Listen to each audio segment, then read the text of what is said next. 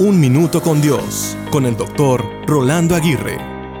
La verdad es que nuestra ingratitud proviene de nuestra propia perspectiva. Déjame contarte una anécdota. Un hombre procedente de las hermosas montañas de Colorado se movió a Texas y construyó una casa con un ventanal muy grande para contemplar el panorama. Al poco tiempo se quejó porque decía que lo único que veía eran praderas planas. Un hombre de Texas se movió a Colorado y construyó una casa con un ventanal muy grande. Después de un tiempo se quejó porque no podía ver nada, ya que las montañas estaban obstruyendo la vista. Como decía la comediante Hilda Ratner, siempre hay algo. Yo digo, siempre hay algo para quejarnos.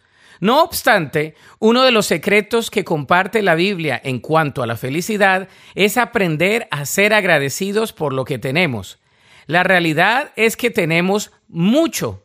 Dios nos ha dado muchos regalos, desde la salud, la salvación, nuestras relaciones, sus provisiones y la paz para vivir una vida en plenitud. Por lo tanto, si recientemente has estado tentado en quejarte de muchas cosas, Trata de ser más agradecido.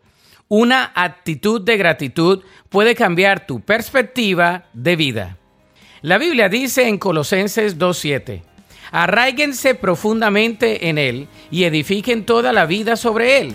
Entonces, la fe de ustedes se fortalecerá en la verdad que se les enseñó y rebosarán de gratitud. Para escuchar episodios anteriores, visita unminutocondios.org.